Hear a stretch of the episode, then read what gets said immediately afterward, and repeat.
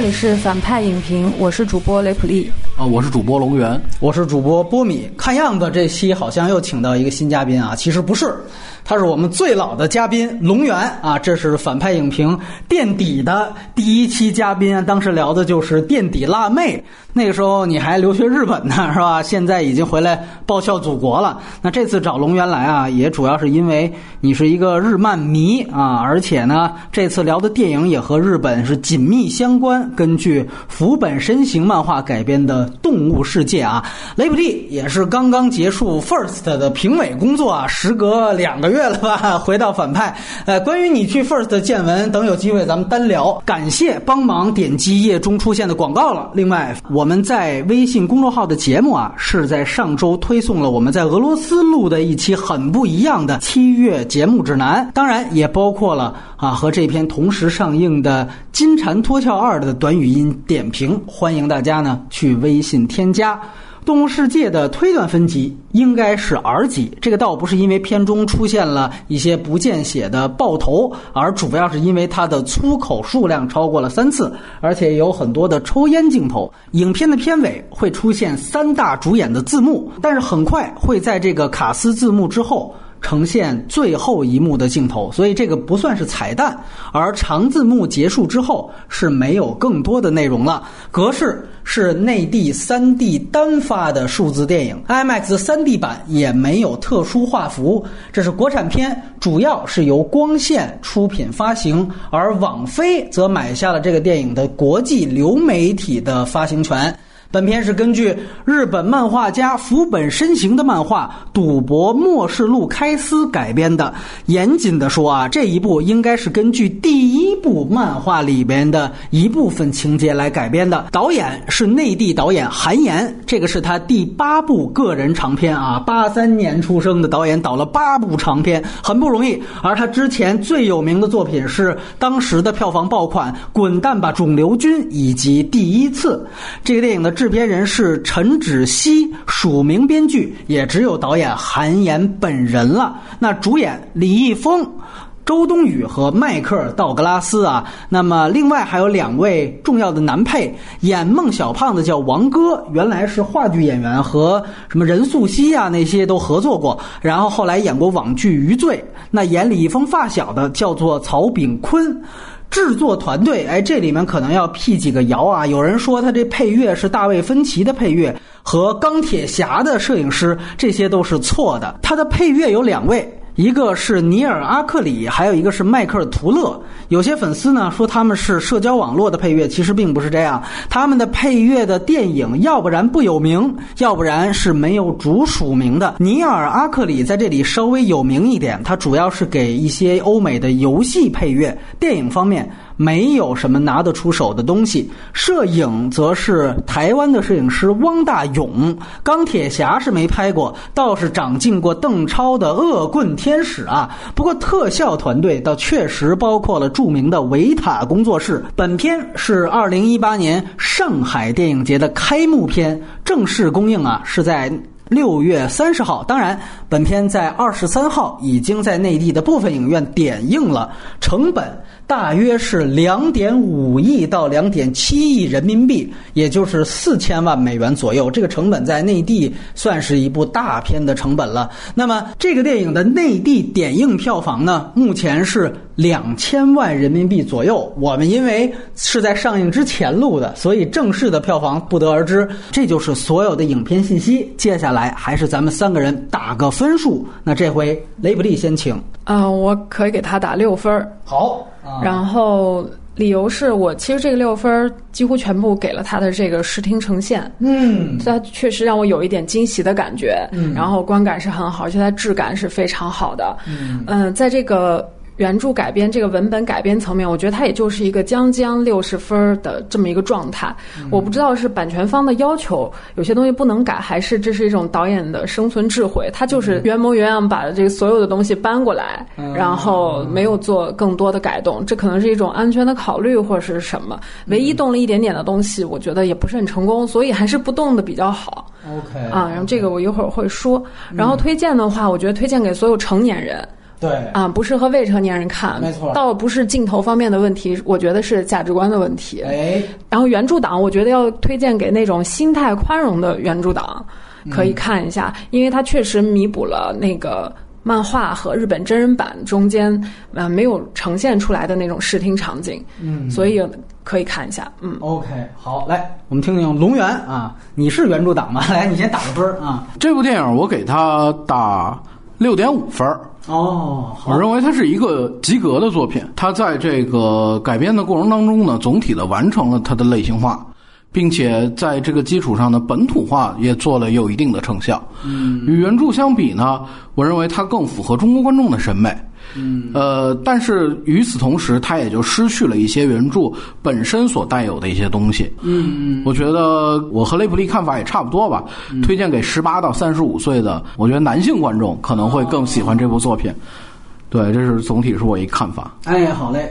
呃，这篇我给六分儿啊，跟雷弗利是一样的。我觉得其实啊，我们今天聊这个电影啊，其实当然第一是因为《小偷家族》它没有按时定档啊，这是一个原因。但是另外，我觉得现在世界杯月，我觉得也挺应景的啊，尤其是对于世界杯的赌狗们啊，我觉得你们是不是可以看完这个片子再去天台呢？这是一个彻头彻尾的一个赌博片。啊，它其实是一个非常强的一个，是吧？澳门最美荷官的上线的这种感觉啊。单纯的作为一个类型片去看的话，它在完成度，包括像改编思路方面的很多呈现，我觉得都值得参考啊，都是有正向的输出的啊。当然。就是前提呢，是你首先得接受这个架空世界观的这么一个猜拳的这么一事儿。说石头剪子布跟这个《非诚勿扰》和原来彭浩翔的喜剧片里边一样，说这是终端矛盾解决机。你说这傻逼不傻逼？还真的拍？那这个我觉得。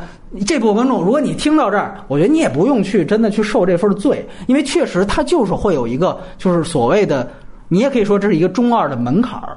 啊，这个门槛儿，但是我觉得不能说只是针对啊、呃、这个这个这一部电影。那就像之前我们嘉宾说的，那漫威其实也有这样的门槛儿。你细想想，它也是一个把不可能的事情堆在一块儿。所以我觉得呢，这个都是两方说。嗯，我我非常相信有一些人会觉得这个非常扯淡。那么接下来呢，我们就剧透了。外延环节呢，我们聊一聊原作以及日本的动画版啊。包括真人版的电影，咱们打分差不多。这个谁先聊优点，谁先聊缺点，要不然咱们也猜一次拳，来来来，怎么样？那我觉得这很有意思。三个人啊，来来来，咱们来一回啊。输的两个，先说优点，我就直接规定了，都是一回合制啊，好吧？好来来，剪刀石头布，先把我抬上去，你们俩再来一遍，剪刀石头布。好，最终的结果呢，是我和雷普利。输了，我们俩来先聊聊这个片子的优点。龙源赢了，你来先来谈谈问题啊！这我也不知道为什么输了就非得聊优点，但是就这么硬设定的，哈 所以行，那雷普利先请优点。呃，优点肯定是它的视觉呈现、视听节奏，还有它的这个工业感，都非常满足我的这个观感，质感非常好。那么就是。关于这个视觉呈现，为什么在这个片子里面放在这个位置上特别重要？就是原著实在是没有，就原来的日本真人版和日本动漫版这两版。这块做的非常糙，嗯，然后呃，尤其是那个日本真人版，就是它连一个玻璃楼梯的这种东西，它都没有办法去展现，就去掉了。就这个设定和这个故事里面，视觉呈现是非常重要的，因为它有两个作用：第一，它是辅助解释这个游戏的规则，以及他们在玩牌时候的这个战略策略；另外一个就是人物心理的呈现，因为赌博这件事没有太多外部动作，大部分都是表面平静，内心波澜起伏。对。这个东西，就必须要有非常。非常好的视视觉想象力才能够呈现出来那种窒息的心跳的恐惧的紧张的兴奋的感觉。嗯、那这个片子确实是做到了，而且它完成的还超出了我的那么一个预期。嗯、它不是说我找一个特效团队。然后就对，就做了。他确实有导演自己的设计，还有他很多想象力。然后包括一些啊、呃，比如说摄影机的运动啊，然后颠倒着拍，然后分屏，然后分还分好几屏，斜着分、正着分，然后各种视点的自由的穿梭，这个确实是非常好的。然后还有一个东西就是那个赌鬼的动物化的那个处理，我是特别喜欢这个处理的。动物化，动物化，对他们不最后不是变成各种各样的怪兽嘛？怪物，这个东西，嗯，就真的是。突破了原著没有的那一层视觉想象力的东西，而且我觉得这个原创性比较高。然后呢，但是呢，唯一遗憾的就是他没有必要解释成为是李易峰得的一种病。就是他的一个心理和一个想象的一个呈现，我觉得观众也是能接受和能看懂的。你们完全没有必要把观众放到这么低的一个水平，然后还要解释成“哎呦，我一紧张就晃范儿”。这个，对对对，这个我也觉得受到了羞辱，在电影院里面难受死了。对，然后还有就是节奏方面，虽然就是。前面会比较慢，但上传后，游戏开始之后，节奏一直不错，基基本上到结尾也没有崩掉。嗯嗯，这个可能也是有原著托底的一个原因，它就牢牢的撑到了最后。这个是非常不错的，在国产的这种商业电影里面。嗯，对。然后这是第一个优点，第二个优点是它的本土化。就看到这种原著改编，就看它本土化怎么做吧。一方面是人物的困境本土化了，生病出不起医药费。一一个家庭因为一个人因病致贫，然后人生彻底被拉到低谷，这个处境很本土嘛。然后另外一个他的好朋友骗走他的是一套房子，炒房，这个也是一个本土化困境的处理。然后再一个就是很多视觉元素也是做了这样的处理，比如说苍蝇飞过那场戏，就是他上船之前要逃跑，对，然后苍蝇飞过那一场套想象中的戏，穿过了这个医院、餐厅，然后厨房、发廊，整个中国。就是街道上面的这个东西都有一个展示，然后上传之前这部分所有的美术还是紧贴着这个中国本土化的这个城市来做的，不像他上一部《肿瘤君》，他拍出来那个质感是往韩剧的那个方向上去靠的，完全看不出中国都市的特色。这个是有的。还有一个就是第三个优点吧，就主人公的这个背景的架设，我觉得他把。原著电影和原著动画里面没有做到的那个东西给解决掉了，因为我只看了原作的动画的剧场版的第一季和两个真人电影，就给我的感觉是，呃，伊藤开司是个无理由开挂的主人公，嗯，就没有解释他为什么在那种情急之下突然就。迸发出那种 智商，智商，对对对对对，这个就是我觉得在类型文学里，我反正我也听人说说这种东西叫爽文，就突然开挂，对硬设定，对硬设定，对完全没有解释，它可能在这个里面是合理的存在，但是我觉得改编成电影的时候，你放在这么一个。这么一个介质里面去做的话，一定要解决这个问题。编剧，然后韩延这次就有这个意识，然后解决了。他铺设的就是开司的爸爸是数学老师，这个是他智商开挂的原因。其前面周冬雨也有说，他是我们院儿最聪明的小孩儿。对，然后他的动机，呃。从之前的这个改变命运、阶级攀升，变成了亲情和爱情，并且他也按照他爸爸的这个设定多加了一条线索，结尾给出来一点点，然后让我有点期待吧。我觉得这个是让我看到眼前一亮的东西，但是这个也有问题，就是他这个动机的改变，我认为是损害了原著里最牛逼的东西。这个可能一会儿我们放在缺点里面说。对，好，行，那我们听听。龙源作为一个原著党是吧？啊，谈一谈这个电影的问题啊，来，我跟雷普利的看法南辕北辙啊，我反而认为它的视觉呈现是这部电影的缺陷。哦，因为你听听这个，嗯，我觉得它整个整体的原作，它的节奏是非常明快的。这个线索是非常连续的。哎，你的原作指的是漫画还是动漫还是真人电影？就是它其实漫画，包括动画，包括那改编的那版电影，嗯，在我说的这个语境当中，它都是一致的。哦，就是它是一直是连贯的。嗯，但是这一版《动物世界》的改编呢，它其实视觉呈现上就是主要是有两点。嗯，第一是它这个人物一上来，它先给了一段让人意不明的。这个东西，一个小丑跟一帮怪打架。哎哎，对对。然后还有一个给我留下深刻印象的呢，就是他这个准备上船之前，有一个苍蝇飞过，然后跟着车，哎对对，跟着车到处跑这么一个段落。这两个段落它不承担叙事功能，它不代表这个故事往前推进了，或者人物命运发生转折了，它也没有塑造人物的功能，它也不是说把这个人物它就。呃，人物性格或者人物状态或者人物困境展现给观众，我恰恰认为这两个段落在导演韩延的眼里，它可能是一个炫技的段落。嗯，就是因为确实原作它是一个主要以智斗为主的这么一个东西，哎，它本身没有动作动作戏份。当然，你第后来那个那个后来彩彩钢丝那个 对对对。彩钢丝那个动作性很强哈，就是他这个打牌这个呢没有动作元素，嗯没有动作元素就导致可能中国观众会觉得，哎，这太闷，没哎没劲，太闷，没劲儿，不精彩。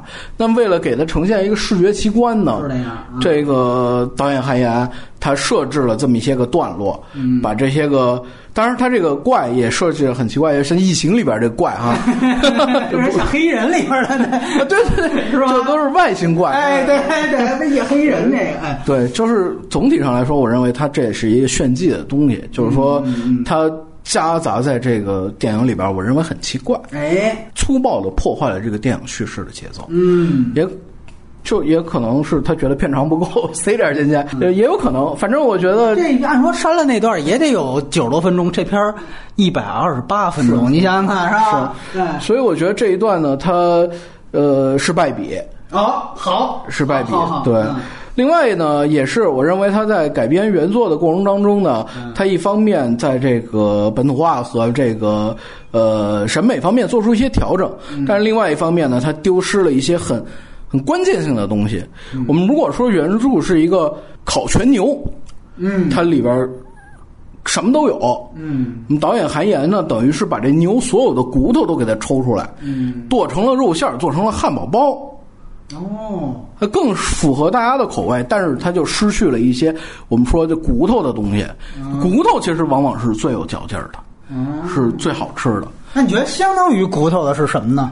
我觉得是他对于当下这个社会的一个思考，哎对于资本主义社会，因为原作是万恶的资本主义的日本嘛，嗯他对于这个资本主义社会，对于这个当下的年轻人的状态的这个思考，嗯。他是非常有指导性意义的，他是非常深刻的。哎导演一直试图在他这个看似简单的这么一个故事当中呢，他其实加入了很多他的价值观的表达。嗯。他是想，就是尤其是这个主角的人设，就开司这个人，他其实很有意思。呃，日本版的人设是这个人，他其实从来就不是好人，嗯。他一直就是个废柴或者叫废物。这日本版动画的标题叫“逆境无赖开司哎”，他其实是总体上来说是一个无赖，嗯。但是呢，把他逼到这个绝境上呢，他就能爆发出强大无比的力量。嗯。这是他人设哈，就是刚才哎雷布利也提到了，说这不合理，但是这其实往往吸引观众去看的这么一个重要的特征。嗯。所以就是说，他这个东西呢，其实呃，中国版呢，我们看李易峰这个角色呢，他其实也没有特别废柴，哎对，那当然他完全是一天才，人家是一个对吧？这个给他妈拖累了。对对，给他这原生家庭拖累了嗯，这还有一女的对他不离不弃，我觉得这简直人生赢家的人设嗯啊！这根本不是这逆境开撕的人设。在原作当中，这个主角是一个简直就是对对对对，他欠了一大笔钱，嗯然后又不愿意好好工作，然后一有钱就去挥霍。主角的人设这一点上，中国版、日本版是有着明显的差异性的，并且这个差异性呢，体现在它主题的表达上。嗯就是日本版的主题呢，更多的是想探讨一些政治、一些社会、一些呃年轻人状态这些东西。但是中国版的主题呢，我觉得它更多的还是探讨了一个超级英雄。嗯他主角最后他说啊，我走完了我的路，我把。当然，具体的这台词我记不太清了。啊就就总体的意思就是说哎，我打败了所有的坏人，坚持了我的原则，嗯嗯，对吧？就为天地立心了。对对对对对，所以我觉得他其实是一个价值观上发生了一个三百六十度的转弯。哎。那这个东西谁优谁劣？当然这其实很难说，就是有人喜欢吃汉堡包，啊有人喜欢吃烤全牛。你就是等于你从一原著党角度，你就不服这个改编了，是吧？你觉得他这放在缺点说？主要就两点吧。嗯第一是这个视觉呈现上和主线连接不紧密。嗯第二点呢，就是他对于这个原作的改编呢没有做出突破，然后也丢失了原作的一些精神，反而流于俗套。嗯，我觉得这是他主要的两点。呃，那我先说，也是先说优点哈。对，两位刚才提出了非常截然不同的看法。呃，我觉得呢，就是都有道理啊，因为我觉得它有一些像视觉展现这些东西啊，它本身就是。我觉得是毁誉参半的啊。这个我觉得是一点。但是另外一点，我最想在优点环节说的，就我非非常有一个针对性，就是嗯，这个片子如果大家之前看过那个日本的真人版电影啊，尤其是第一部，你跟这个连着看，我觉得确实你会觉得啊，这一部在几乎全方位是碾压那个电影的，这是我的一个看法。啊，我觉得那个日本电影的真人版就是《赌博默示录》。哎呦，我是很少现在看片儿能给我看怒了的。那个片子看的我真的是不断在爆粗口，确实是太糟糕了。然后呢，我确实觉得，咱就不说中日两国的什么对比这个那个，但是我就觉得你从这两版电影上来看，呃，确实这个体现出了中国现在这么多年票房狂欢。它真的还真的能够，你说砸钱也好，它最后的成品的这种精品化和工业水平，已经高于日本的主流电影了。这个是毫无疑问的一件事情。我们上一期聊的是《超人总动员二》，我说你只有结合着《超人总动员一》，你才能看到那个电影缺点有多么大。这个呢，你只有结合日本的真人版的一。你才能看到咱们这边这个优点有多明显，我觉得这是很有意思的。那具体来说，真的，我觉得是两个人的观点呢，我都认同。就是我确实觉得他有很多的这个体现工业质感的镜头啊，特效镜头是有炫技的嫌疑的。但是你单独拿这些镜头来看，确实是很精致的，这个是毫无疑问的。另外呢，就是雷普利刚才说的很多对于牌局以及对白的视觉化呈现。我最反感日本电影的一点，就是内心独白一定要靠念白来说出来。这个不只是我针对这一个 IP，它所有的电影都是这个问题。啊，而且我我大家听过我们耳旁风说过很多，因为现在这几年日本的电影大量引进到中国内地，哎呦，大部分的电影，我上一部喷的可能还是那个是出轨那《昼颜》吧，叫在《昼颜》的电影版，就是他所有的念白都一定要念出来，而且特别有意思，就是你如果看真人版的话，他明明是从开司的视角进入的，但是到比如说。对手的这个念白的时候，他也生给你把他的这心理活动给呈现给观众，其实是非常业余的操作。但是在日本的，不论是剧、漫还是这个真人电影当中，是大量的出现。就这个东西，呃，就跟日剧跑一样，它已经成为了一个顽疾，一个日本东西。我一看这个东西就做啊。当然，我说句公道话，我觉得它动漫呈现的要比它真人电影要好一些。啊，这个真人电影是那是绝对的太差劲了，所以呢，你从这个角度来说，呃，这个韩延在这一部分，我觉得确实是想出了一些新意啊，包括对于这个牌局的解释，你会注意到，像日本的哪怕是动漫版，他在解释规则的时候，他是换一个这个配音，对吧？他直接是以另外一个旁白的角度去给你诠释这个规则，然后就完了。而这个电影呢，它其实还是李易峰配音，然后他真正考虑到他在解释规则的时候，怎么样言简意赅的、明了的把这个东西呈现给观众。因为确实啊，我们说这种赌博片，呃，你要呈现智斗过程很难。可能说所有的，包括好莱坞的，大家去看一些赌桌上的片，所有难点都在这儿。原来的港片，我觉得在这个难点的攻坚上，我们说是全世界的课题。这个电影它起码第一敢于挑战。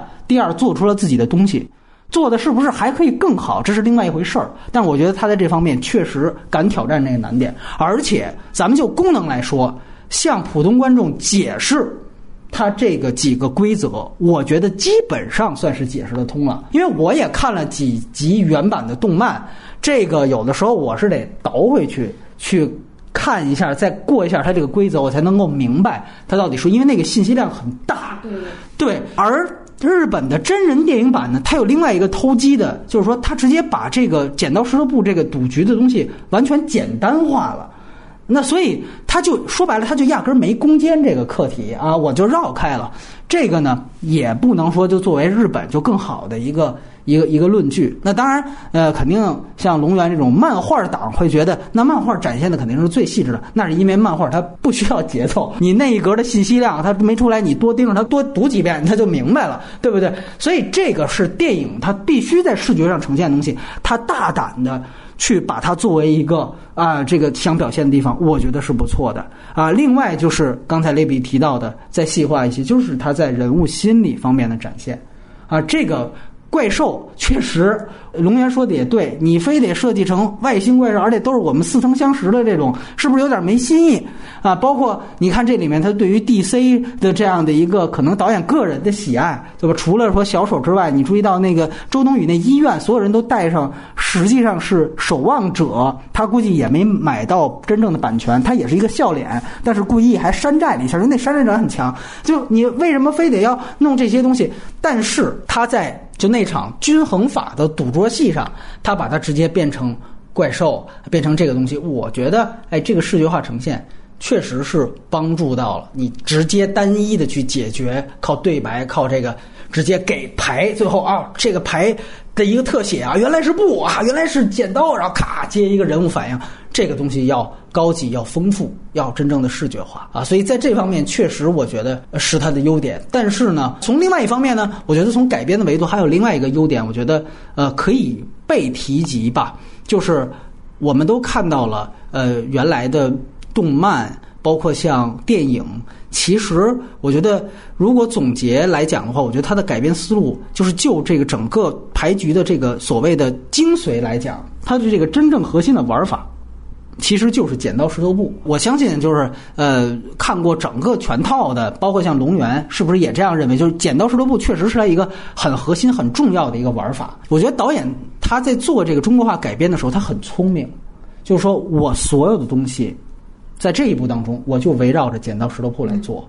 我不加其他东西了。那你看日版的真人版的电影，长度是完全一样的，它只作为前三分之一的东西。我后边我得走那个呃，不说钢丝啊，那是一个钢桥啊，我还得来一个那个国王、平民、奴隶的那个一排游戏、一卡游戏，对吧？就实际上，那那个说白了是分散观众注意力的，而这个它其实特别细致的去展现出来。那有人说，这个肯定动漫和漫画展现的更细致。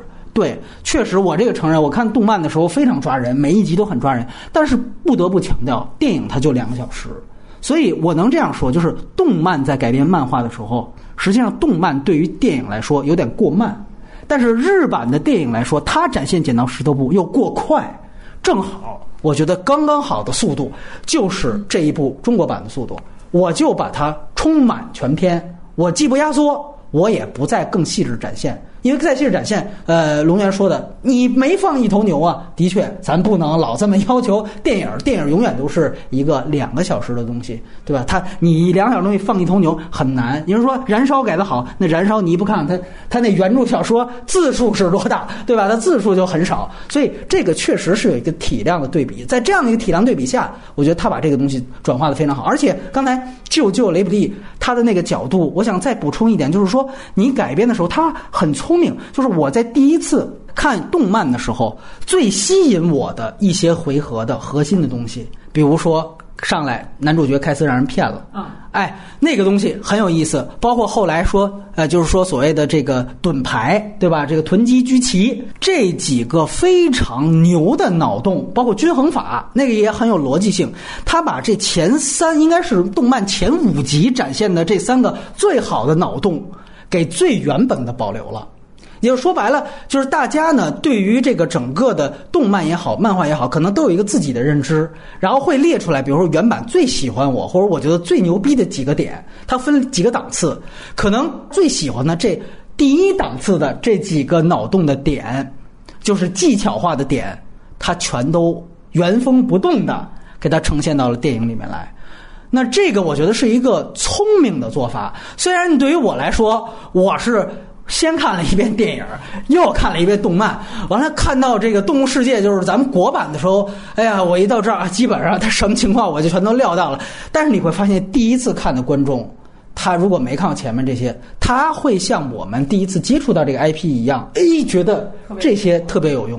那这个既然是人家，就是说怎么说呢，是合法的翻拍啊、花钱买了，对吧？那么这个精髓的。取舍我觉得很好。那相对于其他的，比如说呃这个人设上的东西，那可能这个不是普通观众最能够吸引的这种噱头，它有的就可以去做改编。那它有的确实改编的不好，我们放在缺点去谈。但是在这个它最抓人的这几个点，它都给保留了，我觉得就相当好。因为说句实话，走钢桥的那个段落，你说牛逼不牛逼？说句实话，你之前我们知道看过好莱坞那个囧瑟夫演过一个《云中漫步》，对吧？那个也是根据一个纪录片改的。你再拍，你还能拍过那种？那也是好莱坞的技术狂人啊，罗伯特·泽米基斯拍的，你还能跟他比吗？所以你你再回去看那个日版的那段，拍的那个尴尬呀，在那个钢桥上聊起天儿来了，托孤都得在暴雨 被迸发的钢桥上完成了四十分钟的托孤戏，我他妈看的我当时那电视要不是我们家的，我就给砸了，我估计真的是太可笑了。这个我觉得就属于你不是这个 IP 独属的东西，你走钢丝也好，走钢桥也好，好多电影都有，那对不起，这我就不放了。与其费劲巴拉展现那么多种，我不如就把这第一种核心的讲好、讲细致。当然，这个细致程度确实是不如动漫，但是我觉得基本上一些核心的点它都保留了啊。在这方面，我确实觉得很懂得取舍。这个对于一个类型片来说，呃，我因为我说所有的优点，我是建立在我把它当做一个就是赌片来看。这个赌片呢，原来大家看过老港片也都知道。你也可以甚甚至去对比王晶的那些，你确实看他在视觉化程度上做的确实是很不错，啊，那它其实就是赌片这这样一个类型，所以我个人感觉，作为一个爆米花片、一个类型片，它该有的类型元素是到的。那在我看来，它是一个及格的水准，我觉得挺好。就是它整个置景，就置景和整个美术，包括具体到排面。我觉得做的其实都是有想法的，我也觉得美术是吧？美术是一个起起码是有想法的。这个因为美术这环节很少大家能拉出来聊，但是我觉得在这里边确实，你看，一个是成本在那摆着，二来确实很细致，三来呢，其实我本来啊，我是想打算给三 D 扣分的，因为确实它大部分用的是后转三 D。我不得不说，它这个后转三 D 的这个这个就是所谓出屏的这个感觉，和他做的这个分层，还确实是有一些呈现的。就尤其深度空间这方面，因为它扔牌，哎，对，冲你扔牌，你那个感觉就好。对你，包括他好有好几场戏，就是人物他一定，也就是说，他实际上在拍的时候，他起码还会想着我这是一个最后我后期要抠，所以呢，他好多次就是在。一个镜头里边有很多个人，他让他们站在不同的深度空间，所以这个其实确实都算为三 D 考虑了。当然，呃，三 D 实拍应该它的素材量是非常非常少的。虽然我在那个，呃，它那个后期的表里面我也看到。然后另外一个就是那场地铁戏，他在这里面想把这样一个智斗的东西体现成为一个动作戏，这个概念。应该绝对来源于一部也算是豆瓣的高口碑的烧脑的电影，叫做《我是谁》什么黑客之类，没有绝对的安全系统。黑客的那个德国的那个片子，那个电影当时我觉得最好的一点，也不是它反转又反转，就是他把那个黑客潜入到别人家服务器的这个过程给它动作化了。嗯，就这个，我觉得是你电影必须要呈现的。不然你说怎么体现两边黑客特牛特牛逼？我就直接两个人疯狂的打字打电脑啊，我就不行，这多傻逼啊，对不对？他恰巧用的有一两场戏，他那个动作设计和这个小丑的那一段是特别像的啊，所以我觉得我是谁没有觉得安全系统那个是应该看的。随着摄影机视点在那个隧道里面来回穿的那个感觉嘛，就苍蝇那一段哦，苍蝇那段更像是通缉令。啊，这个是一个俄罗斯导演，然后子弹会拐弯的那个安吉丽娜·朱莉那一段的整个的视觉像通通缉令，但是整个他地铁的段落，实际上和整个那种人人设的感觉是我是谁没有绝对的安全系统，就是包括通缉令那段我也能看，通缉令是以子弹引领整个镜头，这里边改成苍蝇，它是嗯，但是其实苍蝇那个是非常没有。人物动机的，就是他为什么要逃出去？对啊，他里边展现的就是说我想逃，结果真正逃的时候，啪被打成麻醉药麻醉剂了。如果要逃，他为什么一开始要答应？对对对，我觉得这是是这样的。表现这个人物他内心纠结，他一方面又想逃，一方面又想留。但我们有很多种表现方式。哎，这里边对对对，但粗暴无聊的一种表现方式。这里边我就不得不提，就是应该我不知道漫画是不是也有，就动漫在。讲这个开司第一次上船纠结，对，他其实是那社长坑了他一下，对，就是他当时其实也不想上船，嗯，然后那社长突然假装接一电话，说什么就俩名额了，哎呀，那行我知道了。完了之后他说，那你快考虑考虑吧。结果他那边有一点心动，但是又还没犹豫的时候，又接一电话说，哎呦。啊，知道了，一挂，哎，对不起，名额没了，你不用考虑了啊。其实游戏从这儿就开始了，对，制造了。其实兵不厌诈在这儿开始了，这个细节在哪个地真人版里也都没有，我觉得是挺遗憾的。啊，这个其实我觉得挺可惜，因为我感觉那个日本真人版，它因为不是把这个。角色变成女的了，别变成天海佑希，他俩有点暧昧的那种。尤其后来我没法忍的是，就是那男主角应应该就是演大大头杀的那个吧，就在那个钢钢索上特别的那种，就是人人性挣扎、人性光辉。然后他通过那个电视看，就感觉那个眼神也是一种崇拜的眼神。然后他批判他 身边这帮这帮这帮富人，我操！那段我骂连骂了三个傻逼，我操！我说你这个干嘛呢？都对他就是这，我觉得就是可能就是他日剧嘛，就是也照顾。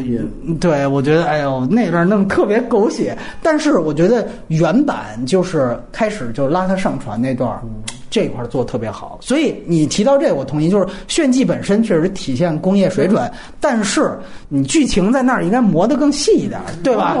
你包括他这个，你刚才沃米提到这个地铁这戏，嗯，地铁这戏，你说你这这个安全系统，那俩黑客打，那我能认啊？啊啊，对，你这为啥跟地铁里边跟这帮人打呢？这帮人代表什么？代表这些个，而且关键是他他呢，其实是说的是他那个童年看的那一段动画片嘛。对，我知道，知道。对，就其实他那个就很牵强。你们不跟船上对吧？你来个船呢？所以我就觉得这段特别的无厘头，它这个跟整体的叙事不在一个频道。对，而而且那个就是呃，我我特别同意雷普利前面说的一点。就是那个小丑，我我一急，他那就出现那种炫特效那种，咔一下变成小丑，就是我就看小丑回魂都没这么拍，你知道吗？就是就是他铺这小丑这线，开始我特别惊讶，我觉得这是一个巨大的颠覆性改编，我以为他要往那个搏击会上凑。你明白吗？又大家又宣传这配这配乐是他妈那个大卫芬奇的御用，哎呦，我就得盯着这个。后来发现这就是一什么人物心理外化，哎呦我操！我就觉得这有有点，就确实让你感觉这个其实是没啥意思，没啥必要，而且就是。因为小丑其实是一个反社会的一个，嗯，你要非说他们都具有反社会属性，然后我本身定义我所处这环境就是黑社会，然后我反社会，我就负负得。这人挺挺社会，对，挺社会，社会我李哥。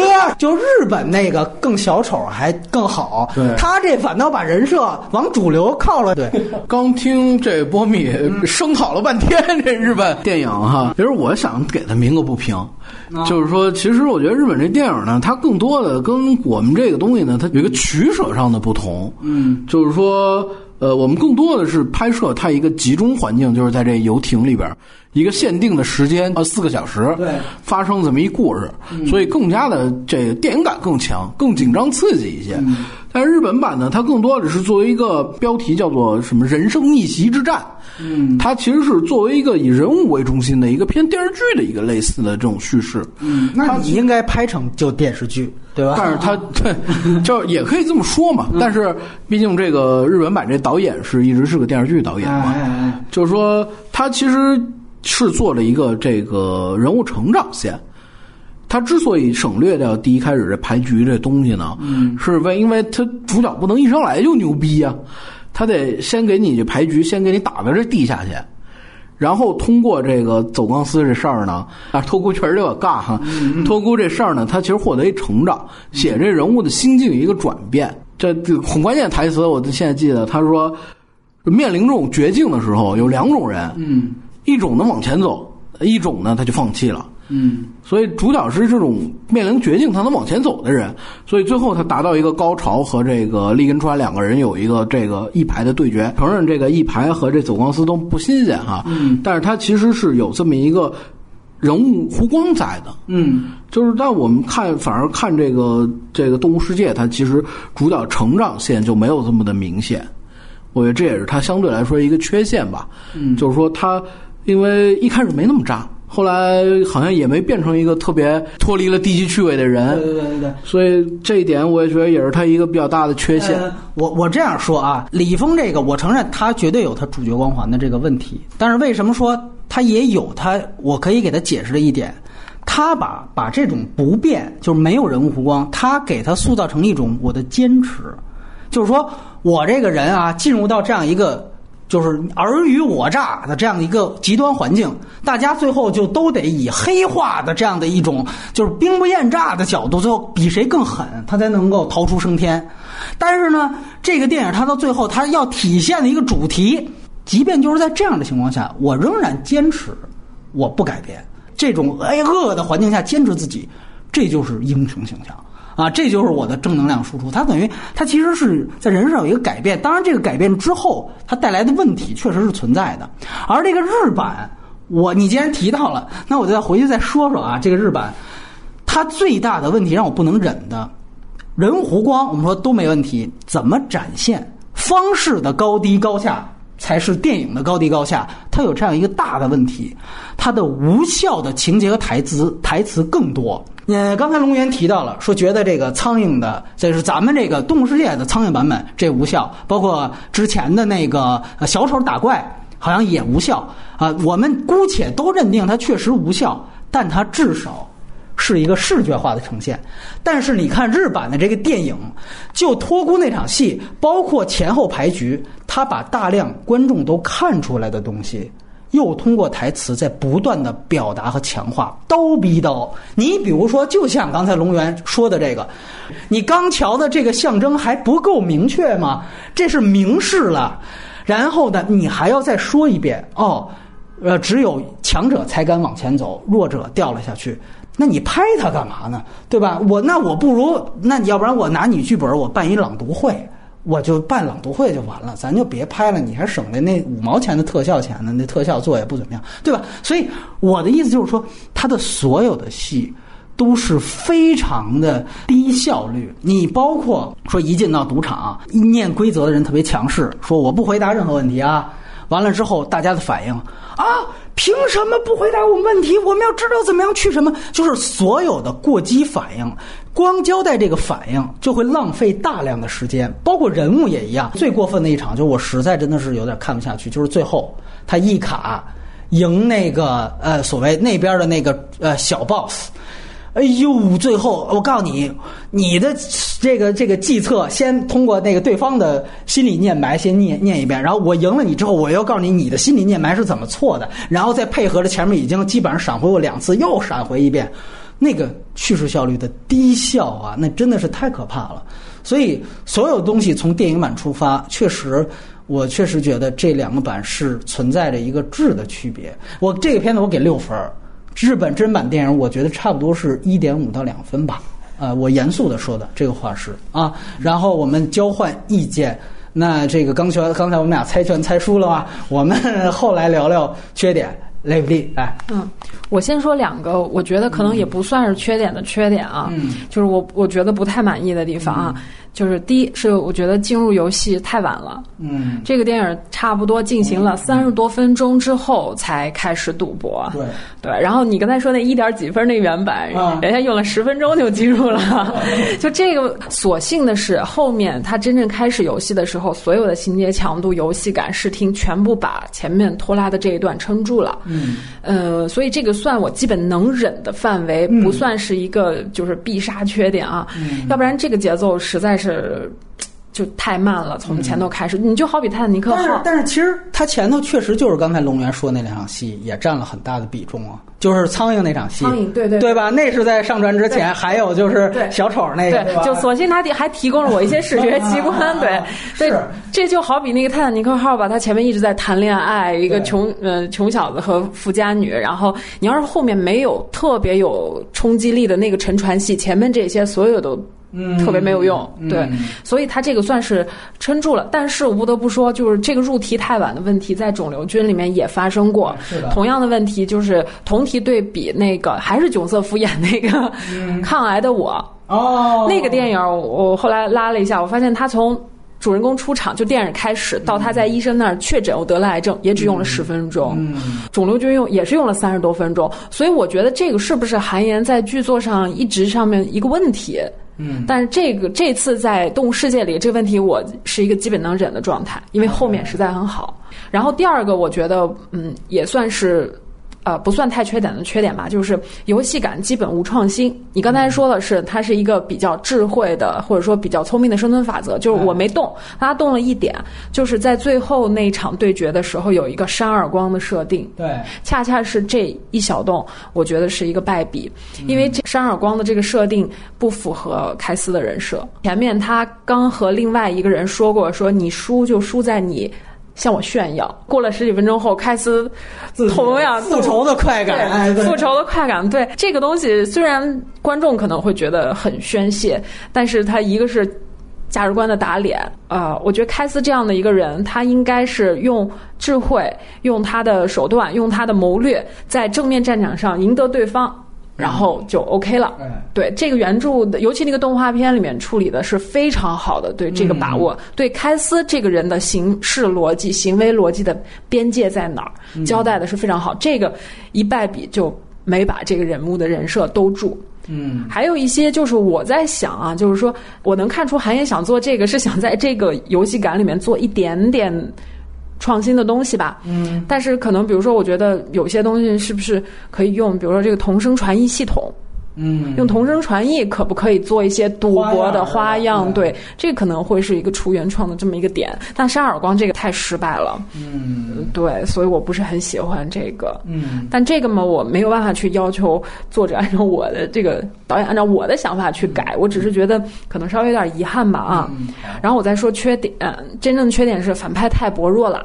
嗯啊，迈克尔·道格拉斯这个出来之后，就是出来用来签合同和宣读游戏规则的。嗯他背后衬托的那个大托拉斯企业有多么恐怖，有多么黑暗，反派不够恐怖，这个主人公就衬托不出来嘛，这是个基本道理。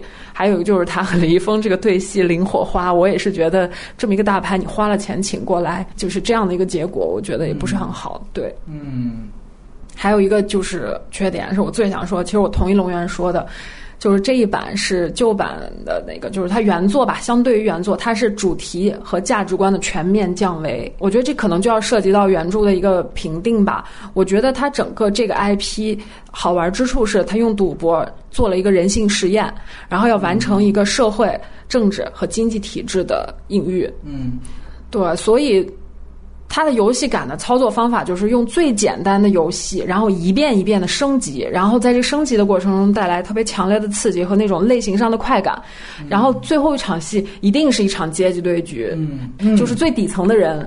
然后去跟大 boss 直接对决，嗯可以看到，在这样一个设定里面，嗯，他其实要说的是什么样子的事情，我们其实都很清楚嘛。然后这里面所有的赌棍，包括主人公，他们全部都是底层，然后他们的这个动力是要摆脱现状，往上一个阶层去跃迁。开司呢，就必定是一个底层的屌丝。这个李易峰这个阶层确实是啊，我觉得是不对的。对，然后嗯，他把他设定在一个城市平民家庭，落魄就是不得已嘛，对吧？刚才龙源也说了，那你把日本的这个阶层和中国的这两个阶层的人拿过来对位。嗯，李易峰的这个处境虽然人物动机合理，但是没有那么强烈的阶级代表性。嗯就导致整个这个片子的主题和价值输出都改变了。它其实就是从这个人设开始降维，任务强度开始降维，开始做的这件事情，所以他其实是挑了一个在当下环境中非常安全和中正的一组价值观，然后但导演还做了一个价值观的提炼，就是结尾打打出来的那场戏，就是我守住了我的道。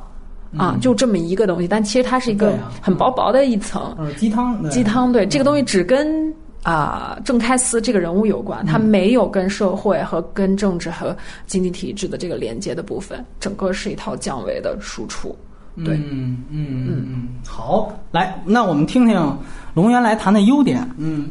其实最初我听说这《赌博默示录》要改中文版电影，我还不信呢。啊，我这玩意儿怎么改啊？这价值观太不符合社会主义核心价值观了。嗯，所以他最终能改出来这事儿呢，并且编得非常的圆乎，有头有尾，自圆其说。我认为这是他最大的优点。嗯嗯，就是说他能把一个。就几乎就从头到脚没一点符合社会主义核心价值观的东西，它能变成一个能在中国上映的这么一个东西。嗯，那我觉得这是它最大的优点。嗯，其次呢，它在这个过程当中呢，它做了很多情感化的这个改编。嗯，包括他这个李峰和周冬雨之间的感情，包括李雄峰和他。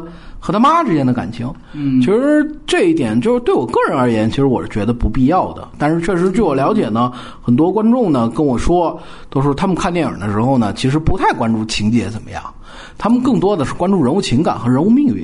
人物情感得有一支点，嗯，那么一一部分观众吧，也就是对一部分观众，对，就是。但原著当中，这个开司人物确实情感上他没什么支点，他这人物情感更多是和这些个底层的劳动人民在这个奋战斗的过程当中呢建立的。但是他原来呢是有一个特点是仇富，那个是很强烈的，对吧？对对对。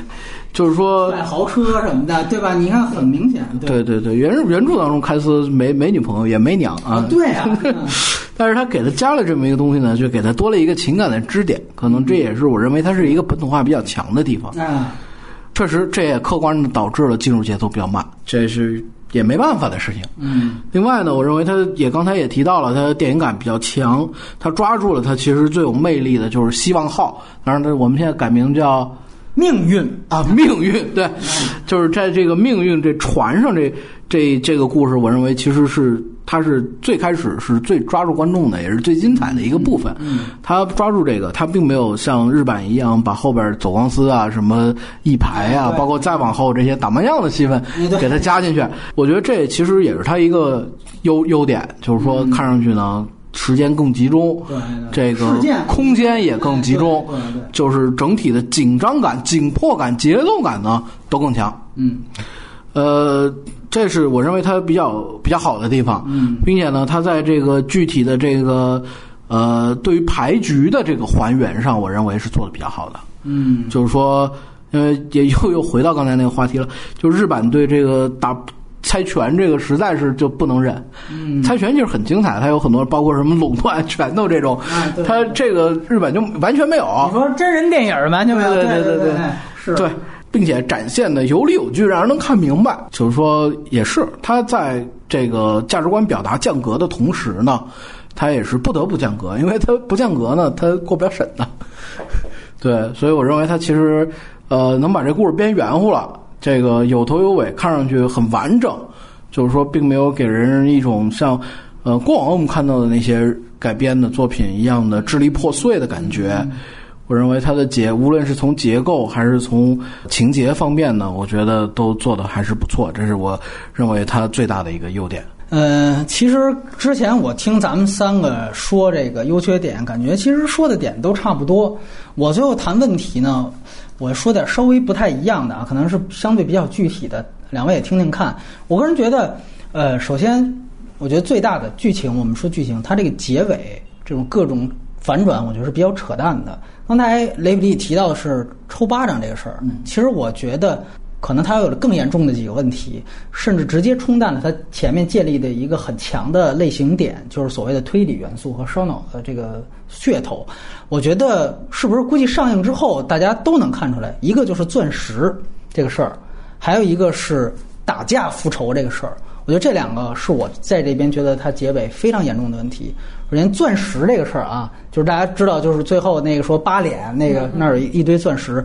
首先就是他最后出来这个花儿，在他的这个《动物世界》这个电影里面，就是假装进黑屋偷看，然后应该是通过是敲窗户吧，还是怎么着去做的？这个其实在我看来，他交代的很糙，就很不严谨。就你单看这个电影来说，就是首先这种作弊方法呢，它。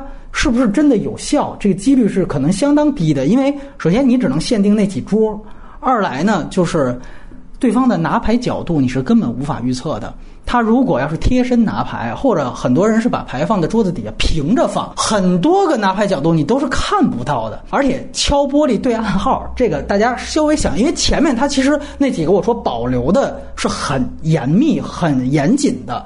就这个严谨程度跟前面就不在一个级别。大家想想，它里边除了这爸爸被骗，就是那个里边那个是姚姚安莲演的那个，他被骗敲窗户之外，还有那黑帮老大那么组团的也敲窗户。可能我估计他那边好像也指了一下，就是说那里边好多都是派进来敲窗户的。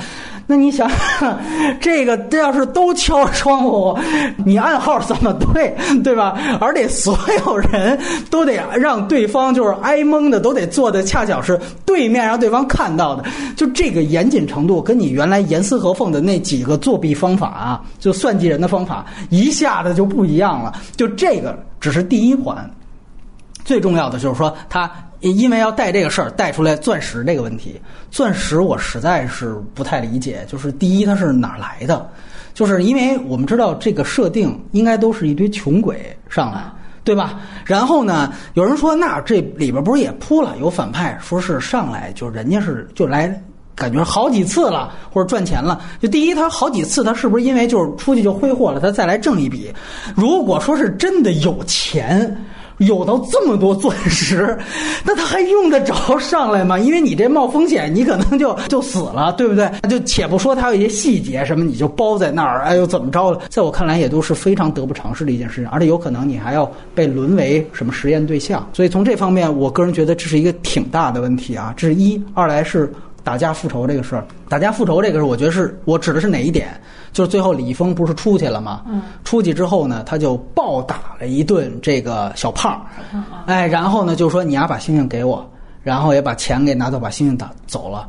我就说那 OK，这就证明在这个换星星的这个环节，主办方迈克尔道格拉斯他们。是不干涉大家以武力的方式来解决问题的，那就他妈以小胖那个战斗力，他之前被一堆洋人围着转，那洋人就应该给他干死了，对吗？就是拍到结尾，他的这几场戏让我觉得他以前面所有的智斗就都不存在了，就全都是靠武力，就开始越来越 low。实际上，我最关心的是你主办方究竟你的射线设在哪儿。我在这个牌局当中，我允许你们互相拿钱换牌、换星星都可以，不许把牌冲走。你给我毁坏了，冲走这是不行的，这个是非常明确的。包括我们在动漫版会看到，第一次主人公开撕啊被骗走了两颗星，他也是武力相向的。但是这个时候，主办方马上那些黑衣人保镖冲来是拦住的，你不能打架，对吧？也就是说，在牌局的那个环节，四个小时之内。是不能有任何暴力的行为的，那不然的话，那他妈还还斗个屁？这就是大逃杀呀！这就身作心二，对不对？咱咱来呗，干呗！那这抄家伙什么的，咱就就抡就完了，对不对？哦，后来到换星的段落，就各种就打架都出来了。那我觉得，那最后那干脆咱们就盼着最后这环节得了。所以我觉得他这个结尾确实是一个败笔 啊，我承认。但是我觉得更多是在这儿。另外呢。咱们就在说它整个规则的建立，就甚至就是说它推理的东西本身，这里边你可以清楚的看到它能够用来交换和起到关键游戏作用的三个工具，一个是牌，一个是星星，还有一个就是钱。呃，它的设定是都可以交换。牌甚至也都可以打默契牌，呃，这个甚至就是我们提到这种说所谓的放水作弊打明牌都是非常允许的。这里面如果大家沿着这个脑洞往下去想，你会发现，首先它有一个挺大的一个不能再往下想的东西，就是说它的这几种所有的招儿，它要是混在一起用，其实我觉得每一种招儿的作用就都会降低。就你明白我这意思吗？就是说我举个例子，你比如说恰巧，比如反派他憋着坏的这个，他要遇到对方的那个恰巧是那个卧底进去的黑帮老大的手下，完了之后他要是下面交战的这人恰巧是准备比如说屯牌的，就是说他第一次被骗。为什么被骗？说句实话，那个我看了三遍之后，我想想看，也确实你只能认可是这个人物是一个上来是一菜鸟，他比较蠢。其实呢，他第一次发现出老千之后，他有很多种方法可以修改这个，就是打默契牌。因为我个人觉得，就是打默契牌是最容易这个脱身的一个方案。后面为什么没有人？就是在使用这个招了，是因为说李易峰或开司这个角色他被骗过，但实际上这里边有一个前提条件，他后来也不断的在强调，就是如果你们是允许私底下交换牌的，对吧？如果我们保证所有人的牌都是单一种种类的话，其实这个默契牌就是可以打出来的。而实际上，比如说在原作当中，他们后来还真的就用过。比如说我囤积了这么多张牌，最后我怎么出去？不就是团队内部去打这默契牌？那那个时候为什么不担心像第一场戏反派去算计李易峰呢？因为那个时候对方手里他只有一种花色，只有一种类型。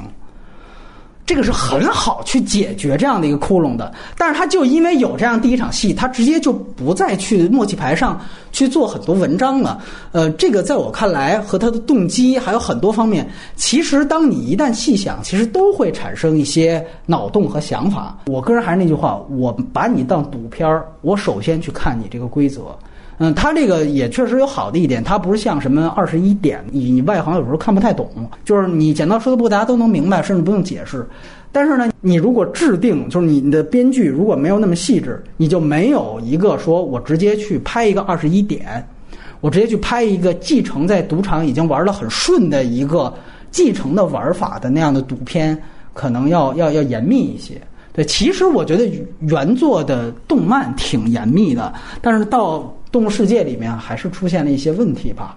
对，这个是我觉得就是关于他关于李易峰的这个主角光环，包括小丑打怪线这些，我也都挺同意的啊。尤其是他那个幻想段落，基本上我觉得一方面是跟呃肿瘤君是有一个说前面节奏慢的问题，二来我觉得他也太复制肿瘤君了。肿瘤君，你记得他不就是把我消灭病毒病菌，给他视觉化呈现成了僵尸？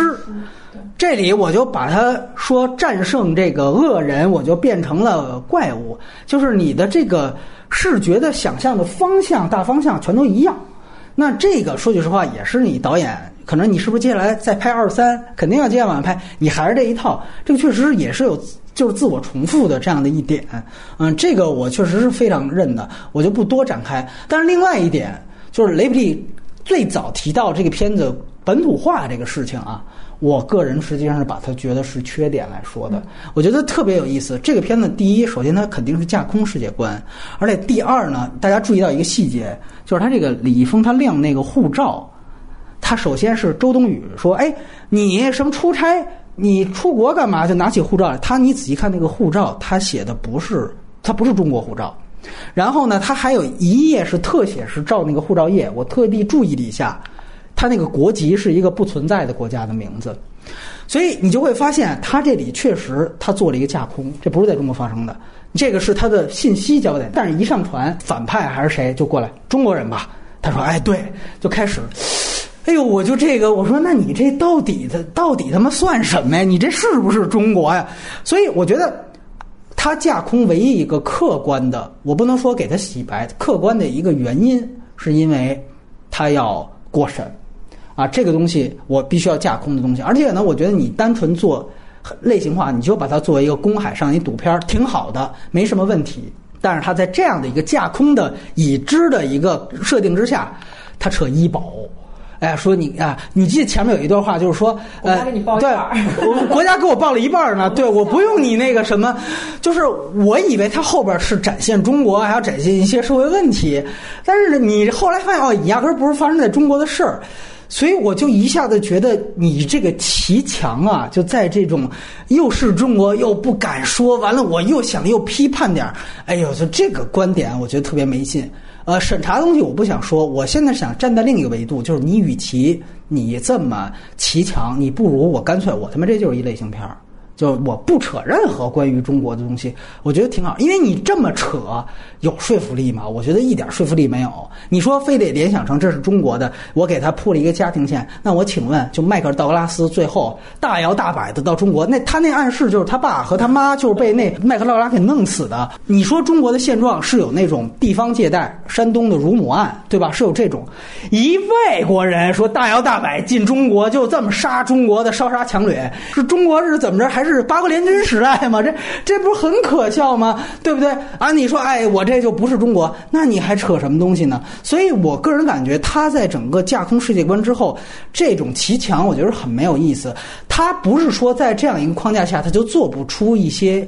就是说，所谓的主题表达来，因为其实你就像沿着刚才雷比利的话说，它原版提供的这个 IP 提供的这个封闭空间，你可以给它想成是路西法效应，对吧？这其实就是一个浪潮，是一个路西法效应。我们在这样的一个环境当中，有的时候一方面这种人性尔虞我诈可以激发出我的求生欲，把一个原来的屌丝变成了一个突然一下子高智商了，逆境之后这个智商陡然上升。但另外一方面，我也可能会荼毒人心。在这样的一个情况下，我可能就会变成一个恶人，或者让自己贪欲受到支配。你这个主题走的是表达出来，表达的更清楚的话，我觉得也能体现出你的所有主题表达。你没必要非得这儿是医保啊，这这这那个是是是房房价啊，那个是什么？哎呦，这个我觉得，然后你又不说这是中国，完了你又很多现实性是非常扯淡，所以我就觉得在这方面其实反倒是我觉得挺不太好的地方。而且另外一个呢。我这样说吧，就是这是一个类型片，它是一个标准的一个赌博片，但是呢，我个人觉得就是在原版的无论是漫画还是电影当中，它是不是有这样的一个最浅层的一个就是社会价值观的迎合？就是说，起码在高利贷这方面，我是对这个事情是有批判的，或者说，起码你看看，它其实是通过高利贷利滚利。包括像赌博这个东西，实际上是进一步去榨干底层的这样的一个呃，这个这个本来就很贫困的这样一个现状，给你们一丝所谓希望，其实不是希望，实际上就是一个致幻药，然后进一步的榨干你们。也就是说，他对于无论高利贷还是这个呃。赌博的现状来说，它有一个展现。那高利贷这段呢？中国版里面，由于他李易峰他是偶像，他要给自己加主角光环，嗯，他这个就不是一个说这么一个高利贷的一个事儿，是纯粹的被骗了。也就是说，他由原来的一个半活该性质，变成了一个纯粹的受害者性质。这个你注意，在人设上是一个巨大的展现。那如果他不是一个和说，呃，就是说，首先是一个底层，是一个有点不努力底层，然后他被这个体制给骗进去的话，他的真实度就像就会明显降低。就毕竟你说一个什么赌上房本的，然后最后又被骗上船的这样的一个，他有多大现实性呢？他没有。所以在这些方面，我觉得在整个高利贷的这个方面，这个电影其实是基本没有展现，就是对于高利贷多么可怕这件事情。二来呢，由于呢，他这是第一部，迈克尔·道格拉斯呢，这算是最大的反派，在这里边没解决。第一，我是利用体制；第二，我把体制给瓦解掉，他没这第二步。对吧？他没这第二步，他那意思，你你看后边去。我这第一步当中，我形成的实际上就是一个我对于那个背叛我的那些同样来参加赌局的人的一种报复啊！我把那小胖打了，然后我自己逃出去了，把这个欠债勾勾销了。所以我这么说，他的最后的这样的一个主题思想，他从一个有些反赌博色彩的这样一个性质，它变成了就是一个。赌博的性质，就是说白了，他对于赌博这件事情呢，其实是一个正向的一个工具的展现。呃，最后我真的就是利用了这个工具，实现了我所有的人物目标。就你懂我这意思吗？就是说，那这样它所延展出的一个外延的意义，就是说，其实只要你呃够聪明，你相信自己，甚至说我我守住我的所谓的道，哎，我去选择这样的一种方式。是完全没问题的，就是这个，其实就是。挺有意思的一件事情。而且我这里我也就必须得说，我们的审查也很有趣。就是有的时候是实际上是自欺欺人的审查，就是说啊，只要这个比如木乃伊这个鬼，它不是中国的鬼，它是埃及的这个这个片子，我们就可以引进，中邪就得枪毙。完了，这个电影也很有意思，就是因为我们中国是没有赌博的，我们的法律是不允许赌博的。这世界杯没天台一阵儿，把这个好多 A P P 就都给关了，也就是说我们在明面上还在维持一个赌博是犯法的。但是这个片子它最后的价值观，它呈现其实它是一个纯粹的赌博电影。它对于赌博来说，实际就是这样。你再想想，就它跟老港片特别像。大家想想，你看那周润发、那个刘德华演的，他们不反赌，他们只是借着赌的这个工具，还真正这个工具还帮助了他们击败了他们想击败的东西，拿到了他们想要的东西，甚至有的时候还最后我一夜暴富了。我我不能说这是电影的缺点，但是我觉得这一点也必须得摆出来。大家都去想一想，就是爽，只为了爽，对，只为了爽，对对，他得有一个积极向上的结局嘛。对，就我我这样说，如果你最后我顺带着我把道格拉斯的这个整个体制都给瓦解了，我甚至说把那些所谓他家的基因工程这些人我都给救出来了，这个其实都有一个，就是说我本身我对于你整个规则我就不认同。大家觉得这个专专门把底层人吸引上来，在船里边赌博这个规则，它是一个。正能量的规则吗？它显然不是，它是一个剥削规则。但是最后剥削规则没有在这个电影当中被击败，他救了一个人。这种东西就是底层人拿着这种道德和心理优势，然后去逆袭的这种价值观。所以整个这个原 IP 就是一个。站在底层价值观上面去写的一个，嗯，对于开斯来说，虽然没有扳倒这个体制，但是他作为一个小人物，没有被这个巨大的机器吞噬下去，没有改变自己的道，并且我还救了一个人。嗯，就是站在他这个角度来说，已经是胜利了，就精神胜利法嘛，道德优势就是精神胜利嘛。对对。整个这个 IP 就是这个基调，然后他把这个基调无限放大，然后直接做足。因为站在日本的角度，甚至电影辣妹那期咱俩都聊过，就是说日本它的阶级固化是很明确的。嗯。他很缺乏，就是让底层有机会去能够一夜暴富的机会。所以，像赌博这样的，为什么它在资本主义、万恶资本主义国家，它是个合法的渠道呢？日日本不合法啊，日本也不合法是吧？公海上合法，就是说，它其实就是一个，就是说，给你这样的一个幻觉，让你有一个阶级提升。就是如果你作为一个电影，你去呈现这个东西的时候。你提出的是一个明明很剥削的规则的话，你最后只是还只是救了一个人，你又再结合中国现在的这个法律上都不允许的这样一个现状啊，世界杯都给关 A P P 了，好多那个 A P P 是明明是合法的，对吧？大家赌两场球，我我觉得就更荒谬。而允许他过审，只有一个原因，就是啊，你把护照给改了，说不是中国人就行了。就这个自欺欺人，我不是在怪罪这电影，我是整个在评价它是能上映，包括拿到龙标的整个的这一套事情，我觉得特别荒谬。对，我觉得问题是这样，就是原 IP 它是一个有它这个带有阶级立场的这这么一种黑色价值观，但这个东西呢，肯定不是我们能过审的东西，它是 R 级的东西，对，它是 R 级的东西，对。然后呢，我们改编过来的时候呢。就把这部分东西扔掉了，扔掉了就导致他价值观就空心儿了。对，规则还在，规则还在，编剧又没有给他塞新的价值观，而把这个价值观做了降维处理，就提炼成了我守住了我的道，所以就很很薄，支撑不起来他这个黑色的规则。对，然后因为我站在一个类型片角度，大家去想一想，最吸引你们这个电影的是什么？实际上就是这些排的技巧，这个它作为一个类型元素和类型噱头。这个其实就很重要了，就是类型片是什么？比如说我是动作，那我就是你这么去想想，动作片永远有一个逻辑，就是说我这里边的动作最后大杀四方之后，血都滋到银幕上了，然后告诉你我其实是反暴力的，就这个是动作片的一个最大的原罪和可笑的地方。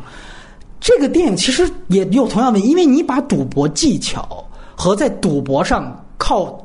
算别人的牌，其实它也是一种算牌。你把这个作为一个你这个电影的核心的类型元素，去刺激观众的观能刺激，对吧？所以它才会，我后面才会有那样的说法。对，因为其实，在原作当中，它是这样一个价值观，就是开司在。